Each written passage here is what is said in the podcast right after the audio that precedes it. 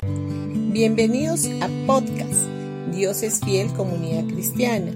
Los invitamos a escuchar el mensaje de hoy. Hola familia, hoy día es sábado 20 de marzo.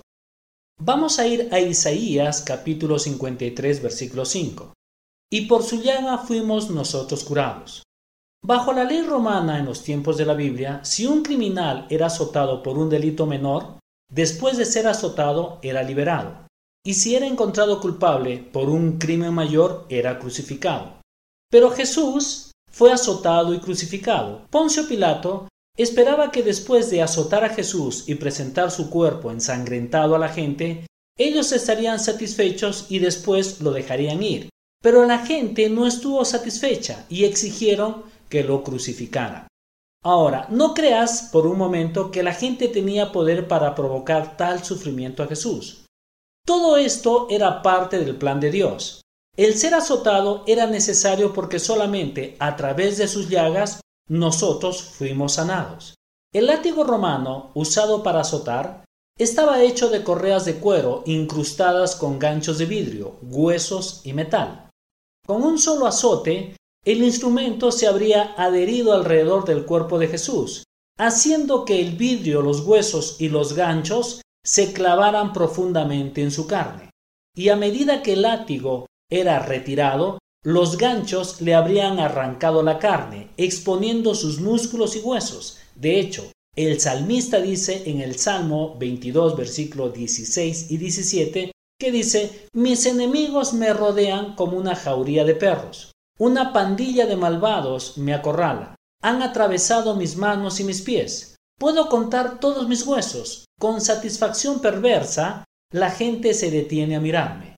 Y en el Salmo 129, versículo 3, dice, Sobre la espalda me pasaron el arado, abriéndome en ella profundos surcos. Él recibió 39 latigazos y fue la cantidad máxima de veces que se podía azotar a alguien de acuerdo a la ley judía. Ahora, yo creo que Jesús fue azotado más veces porque los romanos probablemente no consideraban la ley judía y llevaron a cabo la fragelación. Cualquiera que sea el caso, su espalda se habría reducido a una masa de carne ensangrentada y mutilada. Ese día la sangre de Jesús fluyó libremente de su cuerpo para tu liberación de toda clase de enfermedades y de aflicción física.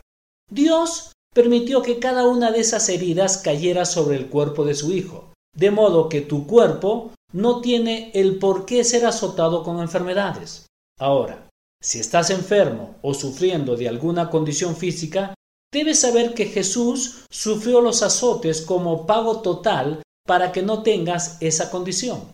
Él sufrió esas heridas para que hoy no haya enfermedad ni padecimiento que tú tengas que cargar, porque por sus heridas fuimos nosotros curados. En Isaías capítulo 53, versículo 5 dice, Mas el herido fue por nuestras rebeliones, molido por nuestros pecados. El castigo de nuestra paz fue sobre él y por su llaga fuimos nosotros curados. Bendiciones familia de Dios es fiel y no te olvides que mañana domingo tendremos nuestro servicio a las 8 y 30 de la mañana, ya sea por el Face o por el YouTube. Los esperamos.